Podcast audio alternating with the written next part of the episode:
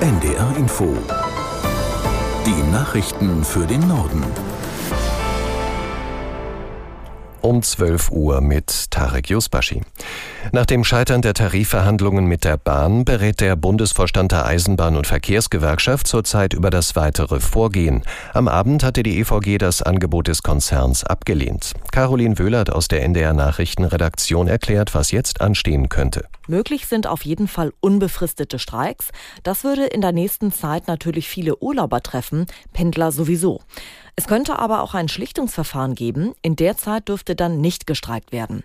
Die EVG hatte am Abend erklärt, dass das Angebot der Bahn zu niedrig ist. Außerdem stört die Gewerkschaft ein weiterer Punkt, und zwar die vorgesehene Laufzeit des Tarifvertrags von 27 Monaten. Der EVG ist das zu lang. Die Bahn hat den Abbruch der Tarifverhandlungen scharf kritisiert. Personalvorstand Seiler sagte, die EVG sei nicht kompromissbereit und werfe einen fast fertigen Abschluss weg. Vor dem anstehenden EU-Gipfel hat Bundeskanzler Scholz im Bundestag die deutschen Positionen vorgestellt. In seiner Regierungserklärung versprach er der Ukraine weiter volle Unterstützung, lehnte einen schnellen NATO-Beitritt des Landes erneut ab. Aus Berlin Efi Seibert. Es darf nicht eskalieren zu einem Krieg der NATO gegen Russland, betonte Scholz. Er erklärte auch noch einmal das Verhältnis zu China. Wir koppeln uns nicht von China ab. Unser Ziel ist eine kluge Diversifizierung, sagte Scholz.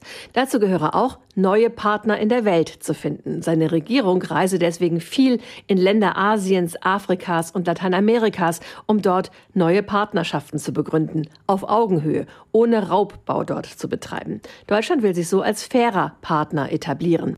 Oppositionsführer Friedrich Merz von der CDU antwortete dem Kanzler mit scharfen Worten. Der Streit in Deutschland übertrage sich auch auf die EU. Dort wären alle viel weiter, wenn es eine geschlossene Haltung der deutschen Bundesregierung gäbe, sagte Merz. Das ukrainische Militär hat nach russischen Angaben eine wichtige Brücke zur Halbinsel Krim angegriffen. Sie sei in der vergangenen Nacht mit Raketen beschossen und dabei beschädigt worden, hieß es von der von Moskau eingesetzten Verwaltung vor Ort.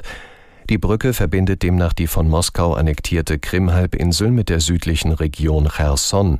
Teile des Gebiets werden nach wie vor von russischen Truppen kontrolliert. Vor der Küste Kanadas suchen Rettungsmannschaften weiter nach dem im Atlantik verschollenen Tauchboot Titan. Die Zeit drängt, denn der Sauerstoff für die fünf Insassen an Bord dürfte noch heute zu Ende gehen. Claudia Sarre aus Washington zum Stand der Rettungsarbeiten. Es werden immer mehr Schiffe zu der Stelle geschickt, wo die Titanic liegt.